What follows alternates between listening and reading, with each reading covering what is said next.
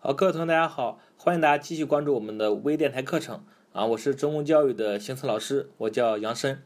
这一课我们来继续学习行测数量关系当中另外一个重要的考点啊，就是约束的个数求法以及应用。首先，我们来看什么是约束，也就是约束的定义是什么。那如果说一个自然数 a 能够被另外一个自然数 b 整除，那我们就称 a 是 b 的倍数，而 b 就是 a 的约数。你比如十二能够被三整除吧，那么十二就是三的倍数，而三呢就是十二的一个约数。那么好，那关于一个数它的约数有几个，如何进行求解呢？对于一些比较小的数字，那我们可以采取这种枚举的方法，也就是将它们的约数一个一个的列出来啊。这个过程也不复杂。你比如十二它有几个约数呢？那我们去找一找嘛。那比如一是十二的一个约数吧。那与此同时，十二就得是它的另外一个约束，对吧？你说二是它一个约束，那与此同时，六是不是也是它一个约束啊？那同样的，三啊和四是不是也是它的一对约束啊？也就是说，十二啊，它一共是有这样三对约束的，对吧？也就是共有六个约束。那么如果说啊，让我们求一个比较大的约束，那显然就不可以采取这种枚举的方法了，过程就太复杂了，对吧？你比如让你求一百二十约数有几个？一千二百的约数有几个？那显然，你如果是枚举的话，是吧？那就会很费时间。那么有没有一个比较快的方法或者技巧来进行求解呢？有啊，有。这个方法就是先对一个数进行质因数分解，然后去求它的约数的个数，它的约数的个数就等于这些质数它们的指数加一之后再相乘。啊当我说完这话的时候，可能很多同学啊不太理解。好，我给你解释一下。先理解什么是质因数分解。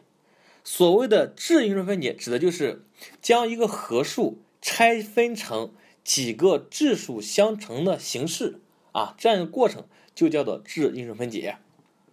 啊，你比如十二，十二，咱们可以把它拆成二的二次方再乘以三的一次方，对吧？那这其实就是它因式分解之后的一个结果。那怎么去求十二的约数的个数呢？它就等于啊，这个质因数的指数加一之后再相乘。啊，你看十二，我们把它拆成了二的二次方乘以三的一次方吧。那所以说它的约数的个数应该等于二加一再乘以这个一加一，就这两个指数分别加一之后再相乘。是不是还是六个呀？刚才我们是不是没通过枚举也是找到了六个呀？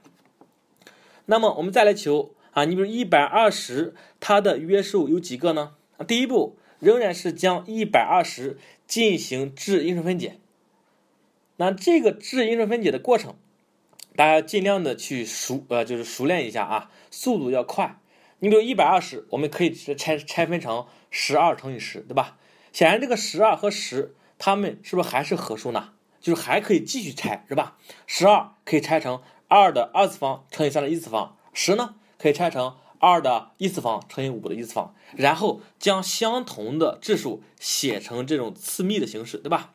那所以说一百二十就可以写成二的三次方乘以三的一次方再乘以五的一次方，对吧？那进而再去求它的约数的个数，就应该等于这些指数。加一之后再相乘，也就是四乘以二再乘以二，就应该是十六个，对吧？十六个。那同样的，一千二百的约数有几个呢？还是对一千二百进行质因数分解，把它分解成二的四次方乘以三的一次方乘以五的平方。那所以一千二百的约数的个数应该等于四加一（括号）是吧？乘以一加一（括号）再乘以二加一（括号），对吧？应该是三十个。啊，三十个，这就是约数的个数的求法啊，大家一定要去掌握。再一点，大家也要理解，约数啊都是成对出现的，也就是说，一个数它的约数如果有十六个，就意味着它的约数有八对儿；如果说一个数它的约数有三十个，就意味着它约数有十五对儿，对吧？啊，大家要要理解这两点，一个是如何去求，再一个就是约数的个数啊，它们都是成对出现的。好，我们看啊，这个约束的个数它在考试的时候是如何去应用的？我们来看两个例子啊。第一个，某学校准备了三百六十块方砖啊，就正方形的砖，然后用它们拼成一个长方形。问有多少种不同的拼法呢？三百六十块方砖要拼成一个长方形，有多少不同的拼法？那这个题是不是就相当于啊，有这样三百六十个，我们就假设是一乘以一的这种方砖，能够拼成多少种长方形？也就是看长和宽有多少种形式啊，对吧？那是不是就相当于看三百六十这样一个数字，它有多少对约数吧？对吧？因为每一对约数啊，都可以，它俩相乘等于三百六，是吧？那长方形的面积啊，是不是就等于长乘以宽啊？那这个长是不是和宽，长和宽就相当于三百六十的一对约数啊？那首先我们来看，对三百六十进行质因数分解，对吧？可以拆分成二的三次方再乘以三的平方再乘以五，进而再去求。三百六十，它有多少个约数，对吧？应该是指数加一后再相乘，四乘以三再乘以二，二十四个。二十四个约数就意味着它有十二对约数，十二对约数是吧？所以说，最终我们可以拼成十二种不同的长方形，是吧？也就是长乘宽这种组合呢，有十二个不一样的，啊，十二就是我们最终的答案，啊，这是这个题。那我们再来看另外一个题，可能就更复杂一些。